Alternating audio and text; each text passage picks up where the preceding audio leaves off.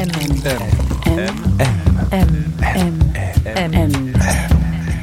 Le goût de M.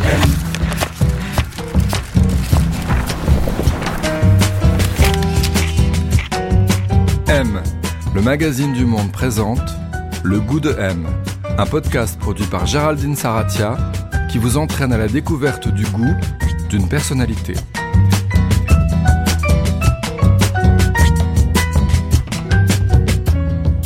Qu'avoir du goût Qui a bon goût Mauvais goût, cette semaine, le goût de M vous emmène chez Sébastien Tellier. Auteur, compositeur, interprète, on le découvre au début des années 2000 avec sa grosse barbe, sa timidité un peu hirsute, souvent cachée derrière de grosses lunettes noires et des tenues ultra colorées. À son actif, une poignée d'albums brillants, sensibles, sensuels, souvenez-vous de son Sexuality, et quelques-unes des plus belles mélodies de ces 20 dernières années, la ritournelle, bien sûr, Roche, qui rêve de Biarritz en été, et peut-être sa plus belle, L'amour et la violence. Aujourd'hui, alors qu'il travaille sur un nouvel album, il vient de sortir un EP 4 titres, il s'appelle Symphonique et a été produit pour accompagner le dernier défilé haute couture de Chanel, maison dont il est proche. La mode, le goût, la musique, son parcours, on va parler de tout ça, on a rendez-vous chez lui, dans le 18e arrondissement de Paris. On n'est pas loin des puces et de la porte de Clignancourt. Sébastien Telly habite au fond d'une impasse. On arrive devant un grand portail noir, on y est.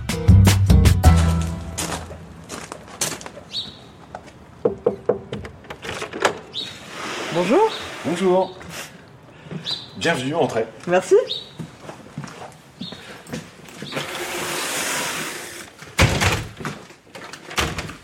Ouais, elle est dure à fermer. Elle est cassée. Et voilà. Alors Sébastien Telly, on est chez vous. Est-ce que c'est un espace qui vous ressemble ici? Euh, je dirais que ça me ressemble pas mal, ouais. Il y a un piano, donc déjà c'est bien pour composer. Il y a une guitare, pas mal aussi pour composer, s'amuser. Et puis aussi il y a les grandes enceintes. Vous direz que ça ressemble à quoi? Pour moi ici, ça ressemble à un petit stand des puces, quoi. J'ai l'impression euh, tout le marché Paul Bert et tout derrière là où il y a tous les, les meubles et tout ça, ça me fait penser à ça. J'aime bien aussi quand il y a des arcs toscans.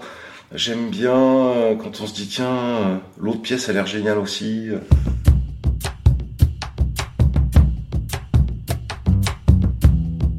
On s'est enfoncé dans les canapés bleus et très profonds du salon, une grande pièce calme, l'ambiance presque tropicale. Et là, je lui ai demandé quel était le goût de son enfance, celui dans lequel il avait grandi.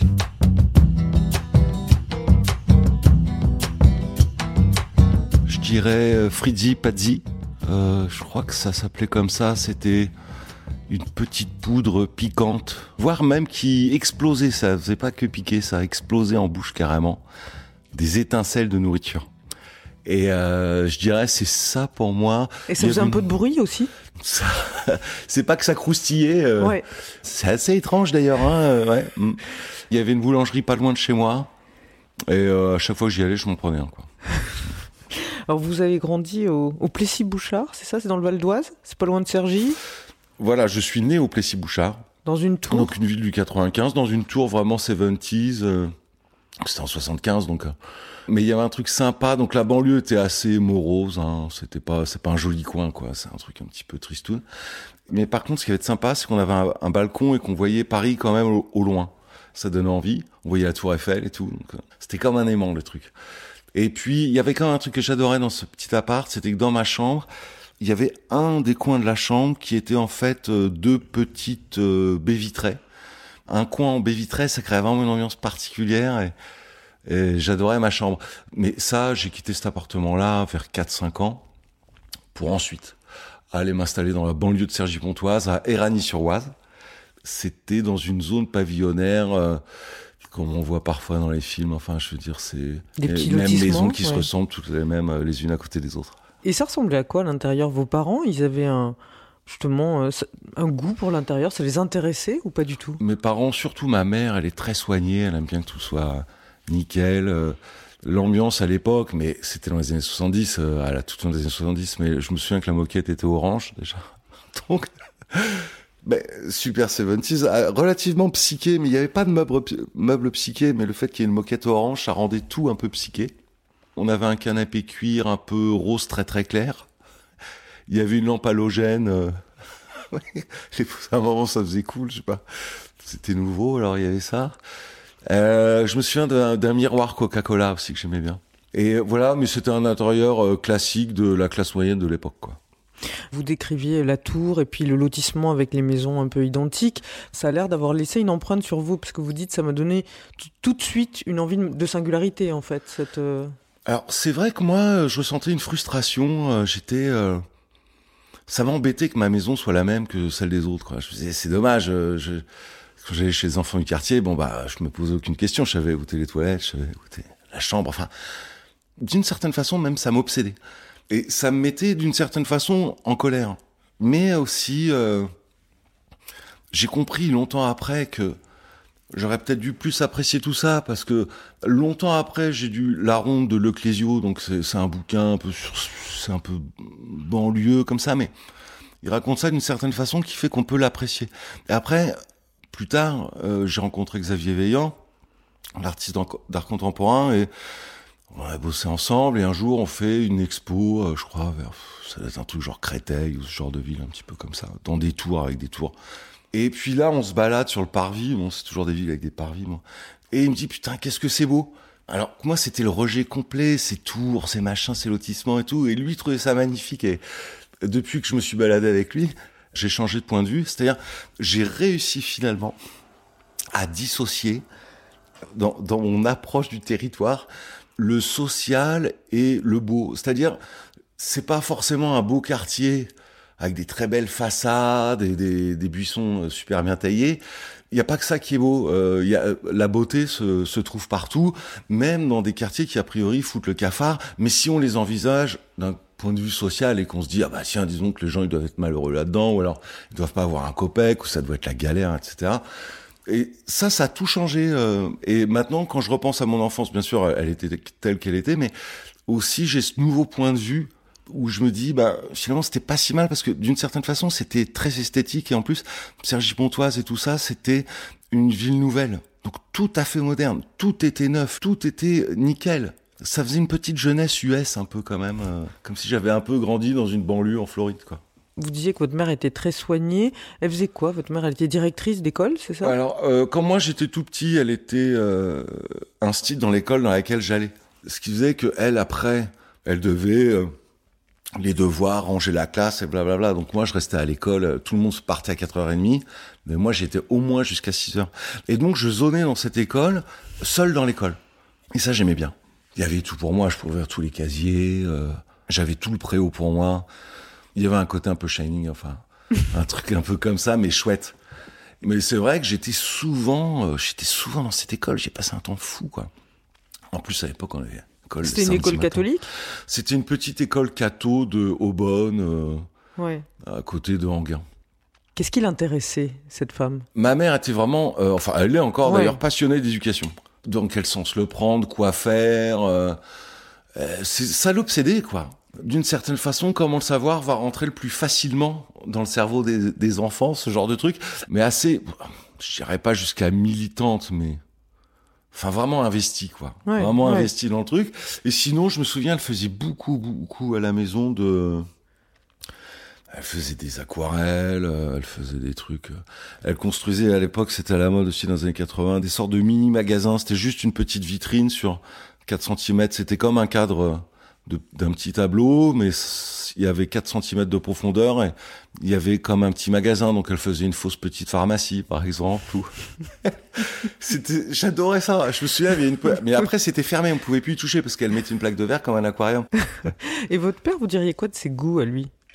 Mon père, il est très euh, guitare, euh, États-Unis, euh, c'est ça. Mon grand-père, le père de mon père, il, il portait des chapeaux de cow-boy et tout. Il était très, Ah ouais? très comme ça, hyper dandy, un peu fantasque. Et euh, mon père, il est moins fantasque dans l'habillement, mais il a gardé ce côté US. euh, donc les guitares américaines, les Gibson, les Fender, euh, les amplis, euh, tout ça, c'est c'est ce qu'il adore vraiment. Il est passionné de musique. passionné. Il est très très bon guitariste, c'est un guitariste rythmique excellent. Donc pour être guitariste rythmique, il faut surtout être fort en accords. Finalement, c'est surtout euh, bon bah voilà des rythmiques d'accords qui sont donc Euh, lui pareil passionné. Alors il a longtemps été euh, comment je sais pas comment il travaille dans une entreprise qui aider les autres entreprises à mieux s'organiser ou ce genre de truc. Euh, il a été formateur, je crois. Enfin, voilà, mais j'ai toujours cru voir que son métier c'était pas sa première passion, c'était vraiment la musique. Et puis après, il travaillait parce qu'il fallait bien travailler. Mais... Et donc, j'ai souvent fait de la musique avec lui petit. Oui, parce qu'il vous l'a transmis très tôt, ça. Voilà, à partir de 6 ans environ, je dirais. Bon, bah voilà, le samedi après-midi, euh, il m'apprenait deux trois accords. Et puis, ce qu'on faisait énormément, c'est que lui, justement, comme il était très bon en rythmique, il faisait, il faisait la guitare rythmique, et moi, j'improvisais par-dessus. En fait, improviser, c'est, il faut, il faut se réinventer en permanence, en fait. Ça C'est un lâcher prise, euh, ouais, ouais. ça- ouais, ça, c'est toujours essayer de retrouver une, une idée, essayer de rebondir, et puis finalement l'amour de la mélodie, parce que quand il y a des accords, qu'est-ce qu'il reste à faire? C'est de mettre une mélodie par-dessus. Donc c'est pour ça aussi que maintenant, j'essaye de faire des belles mélodies ou que c'est un petit peu, euh, je- Ouais, un peu ouais. mon cœur de métier, je dirais, c'est par rapport aux autres, c'est, je travaille vraiment beaucoup les mélodies, et mais je pense que bah ça vient de là, quoi. Enfin, je sais que vous écoutiez euh, Atom Heart Mother, par exemple, le dimanche, donc ça, Ouais. c'était pas rien, quand même. Voilà, quand on écoutait Pink Floyd, attention, c'était pas pareil. C'est-à-dire, à la limite, ma mère allait à la messe, moi je restais à la maison avec mon père, mais c'est comme si c'était la messe. C'était genre, attention, on va mettre du Pink Floyd. Et mon père me disait toujours, tu vois, ces mecs-là, c'est des vrais mecs cool. Il m'en a fait des héros, en fait. Il m'a construit le, le mythe Pink Floyd, mais comme du bourrage de crâne, enfin, je veux dire, il m'a manipulé d'une certaine façon. Et, euh, mais moi, j'adorais ça. Et donc ça, c'était très important pour moi. Donc la culture musicale, en tout cas, était très très importante à la maison. Et c'est vrai que dans ma famille, euh, tout au moins celle de mon père, euh, je crois tout le monde a un piano à la maison. C'est euh, c'est très important euh, pour tout le monde euh, la musique, quoi. Mais ça, c'est naturel. Hein. C'est un truc, euh, c'est comme une culture familiale. Enfin, je veux dire, on fait partie de ces gens où bah il y a de la musique, quoi. Il y avait un plaisir de manger chez vous, c'est important ou pas du tout? Moi, j'ai grandi en Île-de-France, mais mes parents sont arrivés tous les deux du nord de la France. Donc, mon père de Calais et ma mère de Waterloo, qui c'est même pas la banlieue de Lille, c'est la banlieue de Roubaix. Donc, pour vous dire. Et je peux vous dire que là-bas, euh, c'est pas la petite nourriture de la Méditerranée. hein. C'est c'est un autre délire euh, complet. Donc, je suis un expert en frites, évidemment. Ouais. ouais. Ah ouais, je suis vraiment expert en cuisine au beurre aussi. Donc c'était surtout ça, je me souviens, c'était des trucs hyper euh, hyper riches. euh. J'ai toujours bu du coca à table, j'ai toujours mis du ketchup partout. Euh, c'est ça mon éducation. Et en plus, à l'époque, les années 80, aussi, c'était les premiers congélateurs. Donc les steaks hachés congelés, euh, des Mister Freeze, euh, des trucs comme ça, quoi. Ouais, Tout- ouais. Et je mangeais ça, mais tous les jours. Donc euh, moi, c'est vraiment ça. Paris, c'était important justement pour vous euh, quand vous étiez enfant, comme vous, vous disiez, on le voyait au loin. C'était un point, qu'on- enfin c'était important dans votre imaginaire, dans votre. Ouais, c'était très très important. Déjà, je sentais que ça se passait là. C'est-à-dire par rapport à Sergi Pontoise, tout ça, c'est sûr que Paris, ça avait plus la classe. Tout était plus beau. Euh, vous y alliez vous, partout. avec vos parents, tout ça, j'imagine. Alors c'est- ça c'était super parce que presque tous les week-ends on, a- on allait à Paris, on avait toujours le même petit, itinéraire, c'est-à-dire on, a- on commençait par place de Clichy. Là on mangeait dans un truc qui s'appelait Wimpy, qui est absolument fabuleux, une sorte de dîner américain, mais c'est pareil, les plats c'était dingue parce que en fait c'était bon, une grande assiette, au milieu déjà une montagne de frites, autour des frites des saucisses, par-dessus euh, les frites deux œufs au plat. Et euh, il y avait plein de ketchup, c'était ketchup à volonté Ah oui. avec bouteille posée sur le machin. Bouteille de ketchup en forme de tomate. Donc ça, j'adore à la truc. Et après, ce qu'on allait, c'est on allait au parc Monceau, les Batignolles, paf, direction euh, le parc Monceau. Et puis là, je faisais du poney, hein, et tout ça. Et mais ça, on faisait ça quasiment tout le week-end. Donc j'avais tout comme ça des petites de, De de Paris. Paris. Ouais. Et ça me permettait de bien analyser. J'avais le temps d'analyser et tout. Et il faut se rappeler, par exemple, Paris en 79, l'ambiance des brasseries, tout ça, c'était, c'était fabuleux. Je veux dire, les éclairages, le, Tout le monde Le- fumait. la, ouais, la vibe générale, c'était la folie, quoi. Pour moi, Paris, c'était la fête. Vraiment la fête. Et puis, euh, ça, c'était l'enfance. Ensuite, l'adolescence, euh, là, j'avais envie d'y être parce que euh, c'est insupportable quand on est adolescente de pas être dans les bonnes soirées, de pas être connecté au vrai cool, de se sentir euh, largué par rapport aux autres, mais surtout en termes de mode, euh, de musique que les gens écoutent, de lifestyle, enfin voilà, moi je... Mais après c'était hyper fantasmé parce qu'encore une fois, euh, grandir dans une ville nouvelle, c'était tout aussi bien que grandir euh, dans le 16e ou les beaux quartiers de Paris parce que c'était très kiffant. Et euh, parfois je me dis même, parce que je vais souvent en vacances à Calais aussi, comme mon père vient de Calais et tout. Oui, vous aimez bien, vous dites, ces architectures-là, en fait, de ces ouais, villes ouais, reconstruites. voilà, euh, je suis à fond, ouais, je suis à fond là-dedans. Ce qui a été fait, un peu reconstruit euh, Le Havre, après tout la ça guerre plaît et tout. ouais. Voilà, j'imagine cité radieuse aussi dans le sud, machin, Mhm. ce genre de trucs et tout. Je suis assez fan, euh, c'est des trucs qui me plaisent bien. Et en fait, mais ça n'existe pas kiffant vraiment en français, mais pourtant, c'est peut-être ça, pour moi, la valeur, encore plus que beau, encore plus que bien, encore plus que tout, Kiffant. c'est kiffant. Quand ça me fait planer, ça me fait vibrer. Là, je suis vraiment à mon aise et c'est vraiment ça que je cherche, quoi, dans les choses maintenant.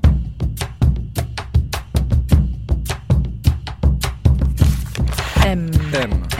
M, M. M. M. Le goût de M. Alors, on est où, là? Alors là, c'est la cuisine. Donc j'aime bien cette petite cuisine parce que euh, il y a tout un mur de la cuisine qui est en fait des baies vitrées à petits croisillons blancs qui font bien penser à la série Madame est servie. Cette petite vibe un peu. Alors je sais pas où ça se passait, mais on imagine un peu, je sais pas, la petite maison, euh, banlieue de Chicago, un truc comme ça. Et donc cette cuisine, elle donne entièrement sur le sur le jardin, donc on voit le jardin dans, aussi dans toute sa longueur. Et euh, j'aime bien me mettre là. euh, Parfois, je me mets là pour euh, justement écrire des paroles ou des trucs comme ça. Parce qu'en plus, c'est pas loin de la box internet. Donc, j'ai bien, quand je suis à la cuisine, j'ai bien internet. Donc, euh, j'aime bien me mettre là. C'est assez cool. Alors, par contre, je cuisine euh, très rarement. Ah ouais? Maintenant, je veux dire, avec des trucs comme bouillon pigalle et tout, tu te dis, tiens, t'as envie d'un œuf maillot, t'as juste à sur un bouton, tu reçois. Ça fait que je cuisine de moins en moins et finalement, je me, suis- je me retrouve à faire que de la nourriture enfantine parce que les enfants, bon, euh, je leur fais quand même à manger, donc euh, je suis le grand spécialiste euh, des pâtes bolognaises, hein, la purée, jambon purée, et etc. Donc quand je suis dans la cuisine, c'est vraiment le, le truc bien primaire enfantin. quoi.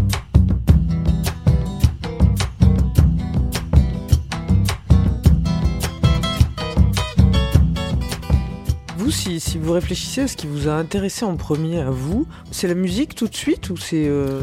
C'est tout de suite la musique parce que mon père, euh, encore une fois, me manipule et me fait, me fait, me fait croire que dans la vie, il y a que ça qui, qui est bien, quoi. Et que tout le reste, c'est vraiment pff, pour Ouais. les autres, quoi. Ouais. Et donc, euh, un jour, il m'emmène. euh, il avait un, un ami, un très bon ami à lui, qui était gardien de château. Donc, il gardait des châteaux. Et une fois, il gardait un très beau château, un château médiéval. Mais un sacré truc, un truc immense. Et ce mec aimait, ce pote de mon père aimait aussi la musique. Donc, il avait installé en plein milieu d'un immense salon du château une batterie. Et là, j'ai fait de la batterie ce jour-là. J'étais là dans cet immense château. En plus, ça résonnait à mort, donc j'avais genre le son de Led Zeppelin, quoi. C'était genre bam, ça, ça, ça, ça cognait à fond, quoi. Et dès là, c'était sûr que j'allais faire de la musique parce que c'était top de toutes les sensations que j'avais vécues. Là, ok, là, je me disais ah ouais, ça c'était vraiment Ouais. cool. Enfin, juste, j'avais adoré, quoi. Le fait de savoir ça, est-ce que ça vous donnait une certaine assurance ou, ou- ou un détachement par rapport aux autres choses ou... euh Le problème, c'est que je suis maladivement timide. Ça a toujours été comme ça. Ça a été euh, un petit refuge. Me suis, une... c'est pas qu'un refuge comme ah je suis faible et je me réfugie à la musique, mais aussi frimé avec la musique. C'est-à-dire à Saint-Martin, il y avait un concert en fin d'année. Donc euh, il y avait une grande salle de spectacle hein, dans l'école et tout. Et à la fin, je me souviens à la fin de l'année, il y a eu une année, j'ai fini et l'année se terminait là-dessus où on reprenait Stairway to Heaven de Led Zeppelin justement. Mais c'est moi qui faisais le solo de guitare à la fin là. En termes de frime, c'était euh, Ouais. la classe euh, énorme quoi. Tout le monde était épaté. Et je trouvais ma place euh, comme ça quoi. Et sinon à côté de ça, euh, je me sentais assez euh, je trouvais pas bien ma place. En plus, à l'époque, quand il faut bien trouver sa place, c'est encore, c'est là où justement j'écoutais du rap et du rock et je savais même pas si j'étais un rappeur ou un rocker. Et je me disais, mais comment je m'habille? Est-ce que je mets un perfecto? Est-ce que je mets une veste Adidas? Enfin, j'étais, j'étais complètement paumé. Enfin, mais au moins j'avais la musique, c'était bon de la musique et tout ça, donc euh, j'en étais là au niveau de la fragilité à pas savoir qui je suis à ce point-là. Si- Je sais pas comment dire. Moi, je me suis toujours vu, euh, c'est complètement n'importe quoi aussi, mais un peu comme Prince ou ces mecs-là, euh, des petits mecs agiles, quoi. Ah oui. Ouais, non, voilà. Et mais seulement, Perçu voilà, comme ça, mais vous seulement dire, je grandissais, Ouais. je grandissais, je grandissais. Mon corps, il est trop grand par rapport à, à mon esprit. Il y a un truc comme ça, je sais pas.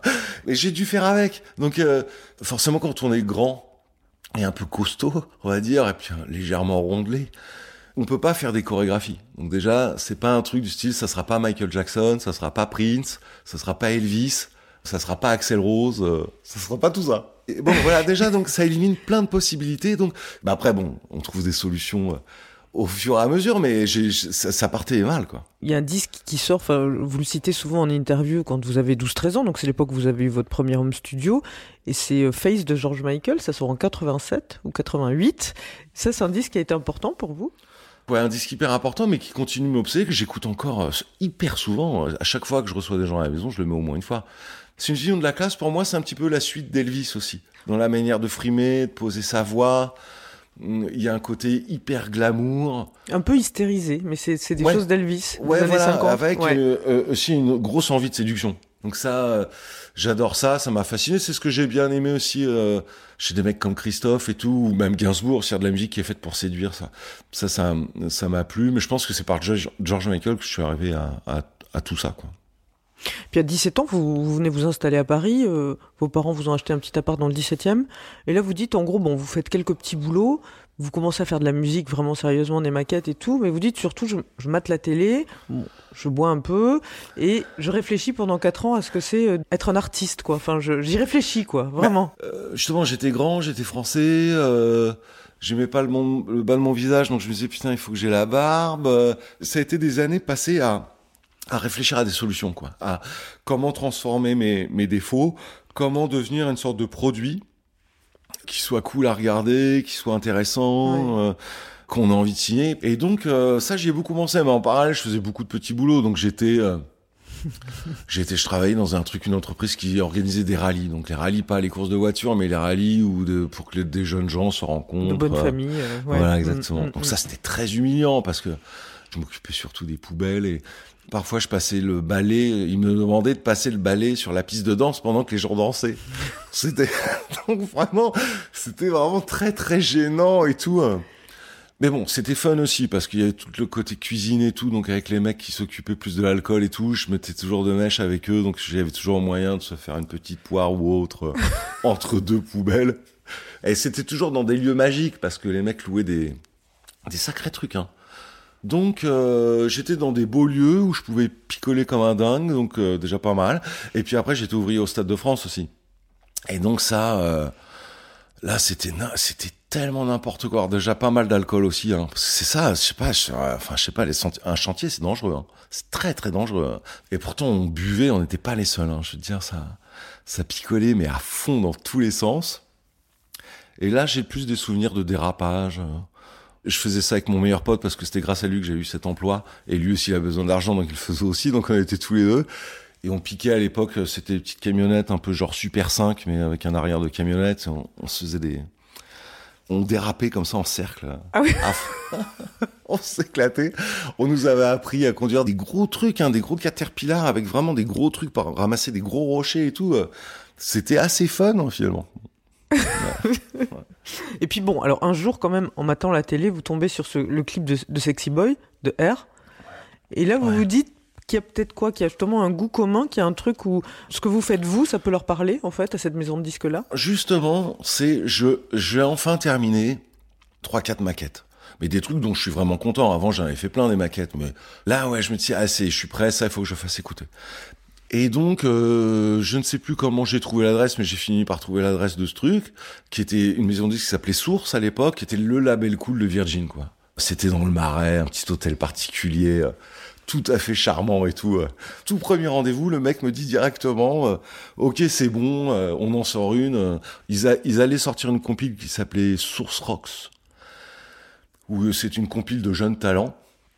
Et justement, elle sortait peu de temps euh, après, donc ils ont réussi. euh, il y a juste eu le temps de me mettre dedans, quoi. Et donc, euh, j'ai sorti ma première chanson très très peu de temps après avoir fait mon premier rendez-vous avec Source, justement. Ensuite, vous avez signé avec Record Makers, vous avez sorti pas mal de vos albums là-bas. Il y a eu L'incroyable vérité, Politics, sur lequel il y a eu bon, bah, La Ritournelle, qui a été quand même votre premier gros carton. Ce titre qui est construit sur un rythme de Tony Allen euh, assez incroyable. Il a vraiment trouvé la formule pour que ça soit un aimant, pour qu'on en ait envie. euh, je sais pas, un truc, il a rajouté la magie à la chanson, quoi. Ouais. Bon, après, j'ai mis ma voix par-dessus sa batterie, j'ai fait ma ligne de basse aussi. Elle m'a pris du temps, cette ligne de basse. C'était long, parce que quand le chant part, c'est aussi l'exaltation de ce chant qui part, c'est que la, la basse, là, elle commence à, à développer sa partie. On se rend pas compte, mais C'est ça qui fait que c'est bien jouissif quand chante. Vous, Pas- vous êtes très perfectionniste, non? Vous pouvez enregistrer, réenregistrer, réenregistrer. Vous avez un goût comme ça de la, ouais, de la perfection. peu- mais j'ai un pro- ouais, mais c'est un truc dont j'essaye aussi de me libérer parce que c'est vrai que le, je veux pas que le résultat soit nécessairement parfait, mais je veux que c'est parfaitement, enfin, je veux que les défauts soient parfaits, quoi. Donc euh, c'est ça, euh, c'est que politique, j'ai mis deux ans d'enregistrement parce que je voulais que ça soit un, un gros bordel organisé. Mais en fait, euh, c'est très difficile à faire en fait. Mais après aussi, là, j'en suis une période de ma vie, donc là, je vais avoir 47 ans c'est plus cette perfection-là. C'est ce qui compte, c'est la magie. Donc peut-être encore une méthode un peu empirique d'essayer de coller ça avec ça, alors que ça devrait pas coller du tout. Donc ça, ça peut prendre un peu de temps. Mais une fois que c'est trouvé, je vais pas tenter de refaire presque pareil pour vérifier que peut-être si j'ai plus de auriez fait réverb. avant, vous voulez dire Bien sûr. Ouais. Avant, euh, sur ma voix, j'essayais toutes les réverbes que je pouvais. Donc votre goût en, en vieillissant, entre guillemets, il va vers euh, de la simplification, d'accepter plus naturellement ce qui sort de vous et euh, essayer d'arrêter d'aller contre soi, en fait. Maintenant, c'est comme si, en fait, tous mes albums d'avant étaient des essais. Mais grandeur nature, c'est quand même des albums qui sortent. Tandis que là, à mon âge, donc je me dis, euh, bon, je fais un léger calcul de combien de temps il me reste, etc., machin. Et je me dis, ah là là, là, c'est terminé le temps des essais. là. Si, si je veux devenir l'artiste que je rêve d'être, c'est-à-dire un Van Gogh de la musique ou un Dali euh, de l'art, euh, machin, euh, là, on, c'est plus mumuse maintenant. Non, c'est là, il faut que je sorte vraiment les gros, là, les gros trucs et tout, c'est maintenant, quoi. Est-ce que ça va aussi de pair avec, euh, avec une façon de se ressentir soi-même Parce que dans votre parcours, enfin, vous l'avez dit, hein, adolescent, puis plus tard, ça a été assez agité. Il y avait quand même une, tendance autodestructrice chez vous. Et puis à un moment, vous avez découvert euh, du bonheur, de la sérénité, en fait. Et vous avez un goût pour ça, en fait. J'étais un sauvage. Je je faisais n'importe quoi. Je, vraiment, j'étais, j'étais un fou, quoi. Je me dis, euh, c'est dingue que j'ai pu être comme ça. Beaucoup d'autodestruction. Mais pas suicidaire, mais Mhm. euh, les acides, les machins, la fête à fond, euh, plusieurs semaines de fête, euh, le grand, grand n'importe quoi, quoi. La saleté, l'ivrognerie totale, les bistrots, tout, enfin. Mais ça, au bout d'un moment, c'est épuisant. Puis, moi, j'ai toujours aimé, alors j'étais toujours dans le grand n'importe quoi, certes, mais j'ai toujours aimé ce qui était sain. Et je, d'accord, la drogue, quoi. c'est pas ça, mais Ouais. J'ai toujours surtout détesté ce qui était malsain. Euh, C'était ça. Donc moi, j'ai toujours eu en moi une espèce de euh, douceur, de, de gentillesse, de, de politesse, etc. Mais seulement j'ai eu une période sauvage, quoi. On peut dire un truc. Mais finalement, je suis revenu à un peu comme quand j'étais petit, quoi. Euh, voilà. Bon, j'essaye d'être sympa. euh, J'essaie d'être. Et ça, vous dites, j'aime bien, vous dites, c'est marrant, vous dites, il faut être fort pour pouvoir euh, garder euh, l'enfant en soi, ce qui est différent d'être enfantin. les hommes se sentent souvent en compétition. Et justement, pour gagner cette fameuse compète, il faut vraiment être un vrai homme. Ouais, tout ça, j'aime pas ça. C'est pas du tout mon truc. euh, c'est pas du tout ma façon de frimer, justement. Avez Asseoir son ça, autorité, ouais. ce genre de truc, je- je- ça me passe complètement au-dessus de la tête. Moi, c'est d'autres solutions. C'est plus, euh, moi, plus un mec est sympa, plus je le respecte, par exemple. Et plus un mec va être humble, plus je le respecte aussi. Moi, je fréquente pas des gens pour qu'on me mette mes défauts à la gueule et que machin, et que t'aurais dû faire comme ça. Moi, quand je fréquente des gens, c'est que pour se dire des trucs sympas. J'ai envie déjà d'entendre des trucs sympas et de leur dire des trucs sympas. Et, mais aussi, justement, parce que j'ai un peu touché à la frontière des trucs malsains, de traînasser dans des trucs, les boîtes de nuit en permanence et tout. Et ça m'a donné envie de clarté, en fait, tout ça, quoi. M, le magazine du monde présente le goût de M. Alors où est-ce qu'on est, Sébastien là?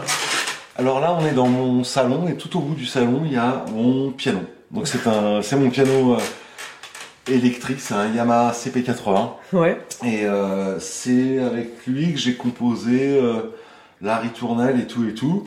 En fait, euh, c'est un des premiers trucs euh, que j'ai acheté quand j'ai eu une avance d'une maison de disques et euh, vraiment maintenant c'est mon, mon fidèle compagnon quoi.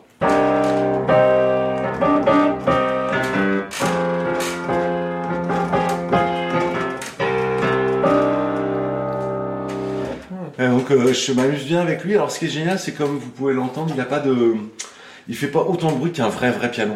C'est-à-dire qu'on peut jouer du piano avec un vrai son de piano, mais euh, on n'embête personne. on- Et puis même, il a exactement le bon volume euh, pour chanter par-dessus. Tandis que si avec un vrai piano, il faut vraiment chanter fort. Si on veut qu'il y ait un bel équilibre. Donc euh, ça, je trouve ça parfait. C'est-à-dire que ça me permet de créer mes petites mélodies sans avoir à forcer ma voix. Et donc je peux travailler plus longtemps que si je travaillais euh, avec un, un vrai piano. Ça, c'est le genre d'objet qui vous plaît Ça, quoi, Ça, je l'ai bien aimé. Alors ça, c'est un petit vase fesse. Je sais plus où on l'a acheté, mais ça devient Ouais. hyper à la Forme mode. de fesse, ouais. Enfin, ouais. je franchement, c'est pas pour en la jouer, mais je on l'a acheté avec ma femme et le après pas longtemps, allez, deux trois mois après, j'ai vu que Drake, il avait fait un post avec, il a le même. J'étais ah ouais, carrément, je l'ai eu avant Drake et tout. J'étais vraiment, euh, j'étais super content quoi.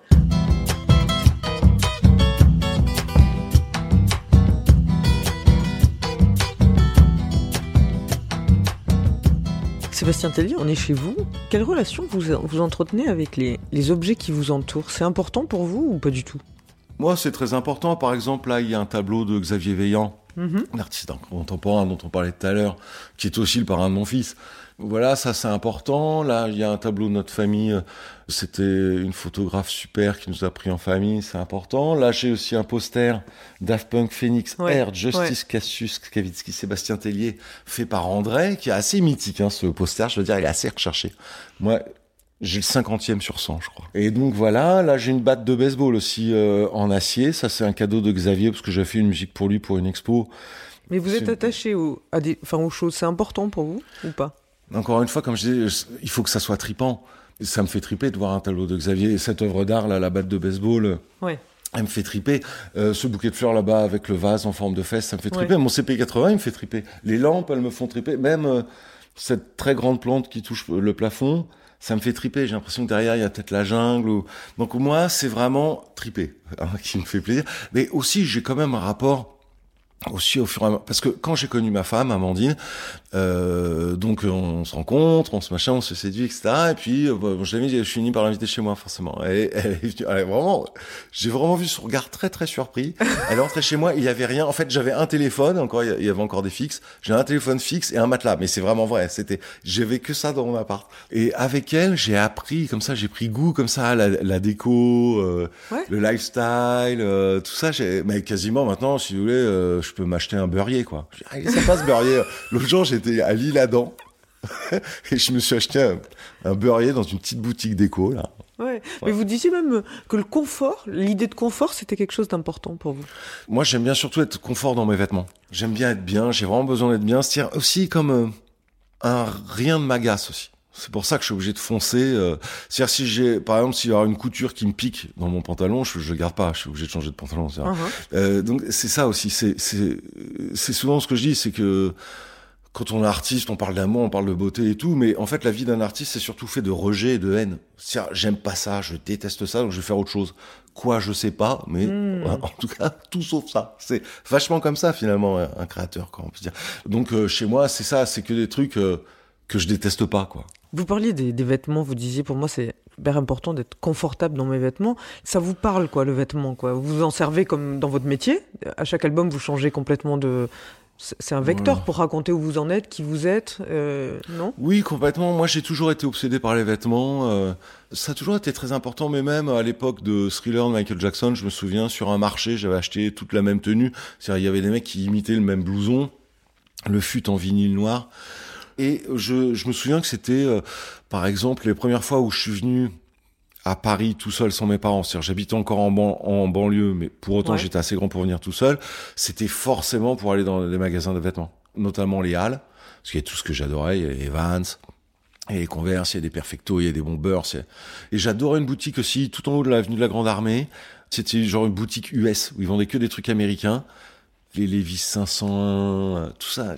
Mais J'adorais, mais genre moi à l'époque, euh, une paire de Converse, mais je parle, je parle de Converse, euh, les normales quoi, noires, euh, avant de les mettre, je les regardais pendant trois semaines. C'est-à-dire, je les mettais pas, je les positionnais parfaitement dans ma chambre, et tous les soirs quand je rentrais à l'école, je les regardais.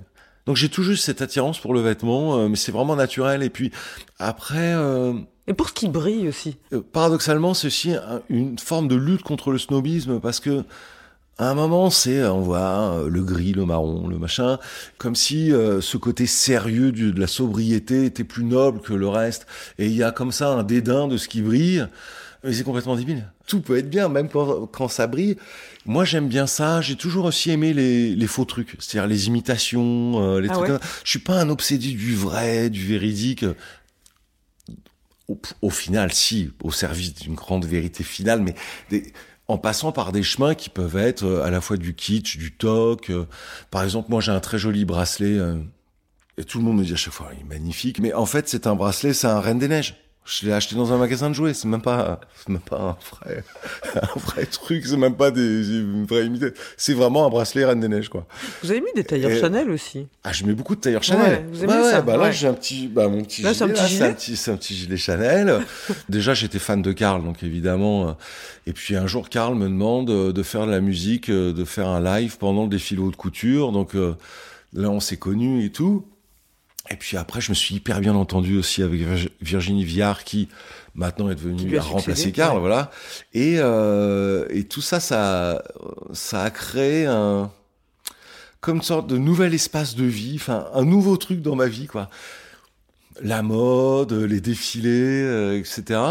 Et puis un jour, euh, je sais plus à quelle occasion d'ailleurs, mais j'essaye une nouvelle Chanel, quoi. Je suis à la boutique ou donc. Pour Et femmes, là, donc. Pour femmes, voilà. Et donc là, j'essaie une veste un jour, un tailleur, et puis ça me va hyper bien. Je suis là, waouh, je me regarde dans la glace et tout ça. Je vois toutes les filles Chanel. Oh, mon Dieu, c'est l'homme Chanel. C'est l'homme Chanel. et c'est l'homme Chanel. Et euh, j'étais là, mais ouais, disons que ça me va vachement bien. Et donc à partir de là, ouais, j'en mets pas mal. Et j'adore parce que déjà, donc ça me va bien. Je trouve que ça me met en valeur. Et puis euh, aussi, euh, c'est des vêtements de femmes. Ça Donc, vous plaît, ça, justement que bah, je trouve ça super, ouais. C'est vraiment. euh, Puis aussi, euh, c'est des vêtements. euh, Quand on les porte, on, on est transporté. C'est- limite quand je suis en Chanel, euh, j'ai pas la même personnalité, quoi. Je, je, je sais pas. ouais, Je me sens bien, je me sens intelligent, je me sens beau. Quel type de goût vous plaise, Sébastien, euh, d'une manière sensible? Vous aimez quoi? Vous détestez quoi? J'aime ce qui est glamour déjà. Ça, il faut que ça donne envie comme ça, que on a l'impression que quelque chose peut se passer, euh, qu'il y ait de la séduction et tout. Je dis pas que je suis un séducteur, mais c'est ça que j'aime. Hein, donc il faut que c'est un peu d'allure et puis que ça soit comme. Et puis aussi une forme de, truc un petit peu. euh, C'est comme. euh, euh, comment je pourrais dire C'est que. c'est sympa aussi de proposer aux autres quelque chose de, de chouette à regarder et de rassurant et de et, et tout ça moi c'est comme ça que je me vois euh, plus dans la vie mais je dis pas que je suis comme ça tout le temps mais c'est ça que j'aimerais être tout le temps et euh, pas amener euh, aux autres des, des, des soucis ou des chocs ou des trucs comme Et ça c'est ça qui vous plaît chez les autres aussi ou euh, moi j'aime bien les gens doux moi je, je peux m'entourer que de gens doux euh, ou, et, et chez les autres artistes, vous aimez des artistes doux aussi ou pas? Non, justement, c'est complètement. Par exemple, Axel Rose, par exemple, c'est l'exemple parfait. C'est vraiment, je suis son plus grand fan. J'adore, c'est-à-dire pour moi, c'est le plus grand showman de tous les temps. J'adore. Les, les petits cyclistes. Voilà, les, les petits caleçons avec les t-shirts et tout. Oh là là là, quelle beauté avec ses longs cheveux tout lisses là. Et voilà, non ça j'adore, mais ça c'est de loin. Mais de toute façon lui, je, moi, moi mon rôle aussi c'est que je suis pas qu'un artiste. Il y a ma, ma, ma, enfin il y a ma vraie vie quoi. Ouais, bien sûr. Donc euh, quand on a un mec comme ça survolté euh, à bloc et tout, souvent bon bah ça tape bien pour le spectacle, c'est top, c'est clair hein. Mais pour sa vie perso, je pense et puis aujourd'hui, je veux dire euh, moi je suis abonné au compte Insta de Guns, euh, je suis tous les jours euh, leur nouvelle tournée et le mec me fait pas envie du tout. Mais genre euh, genre pourtant il joue devant des stades et tout hein. C'est genre euh, ça devrait c'est censé faire rêver grave. Mais lui euh, il a il a pris cher. Et donc euh, c'est un peu ça aussi ce côté-là, c'est-à-dire que tu peux euh, tu peux comme ça être un ton côté sauvage et casse tout, chamboule tout, on va dire, peut être super pour le showbiz, mais c'est très très négatif pour ta vie personnelle. Tu sais que moi, c'est un autre truc que j'essaye de construire maintenant. J'essaye aussi de, c'est l'art et la vie se mélangent. Et à travers mon art, euh, on pourra vraiment comprendre ma vie, quoi, un truc du genre, quoi. Est-ce que vous êtes déjà tombé amoureux de quelqu'un dont vous n'aimiez pas le goût? L'amour, c'est comme le goût, c'est rien, c'est de la chimie aussi. C'est-à-dire, euh, il y a, il y a plusieurs choses. Il y a les odeurs, il y a le, Ouais. je sais pas, il y a la masse corporelle, il y a l'électricité. C'est-à-dire, il se trouve que notre corps dégage un petit peu d'électricité, surtout notre cerveau. Et à mon avis, ça joue beaucoup là aussi d'un truc, euh, tu sais pas pourquoi, mais c'est sûr. Et euh, ça, je dirais que ça, euh, c'est très important. C'est voilà, mais aussi pour que j'imagine que euh, des électricités compatibles donnent un peu des gens compatibles, enfin un truc du genre quoi. Donc j'imagine que naturellement on va euh, vers des gens qui nous ressemblent. euh, c'est normal quoi. Euh, On est toujours plus à l'aise aussi en terrain un petit peu connu quand même quoi. Alors ça serait quoi pour vous, Sébastien Tellier? Avoir du goût? Avoir du goût déjà, c'est écouter son cœur. C'est ça le plus important parce que euh, moi je, je- justement j'aime pas quand c'est snob, j'aime pas quand c'est hautain, j'aime pas tout ça, je déteste ça. Ah t'as jamais goûté ça? Ah bon? Tout ça je déteste ça. Moi j'aime bien justement les gens qui aiment avec leur cœur, qui sont euh, exaltés par ce qu'ils aiment. C'est ça qui est cool quoi. Et donc euh, tout est bien moi du moment que ça correspond. Si quelqu'un me dit voilà j'aime ça mais je vois qu'il aime réellement, bah je suis à 100% avec lui.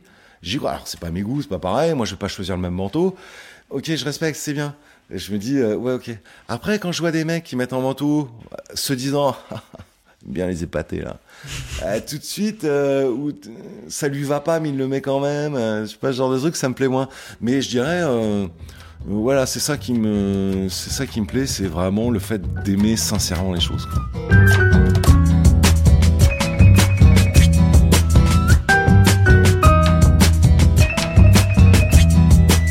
Voilà, c'est la fin de cet épisode. Il a été réalisé par Guillaume Giraud, préparé avec l'aide de Diane Lizarelli et Mélissa Fulpin, et produit par Genre Idéal pour M, le magazine du monde. Ce podcast est en accès libre, on se retrouve donc la semaine prochaine. Pour soutenir le monde et soutenir le travail de nos journalistes, abonnez-vous sur lemonde.fr.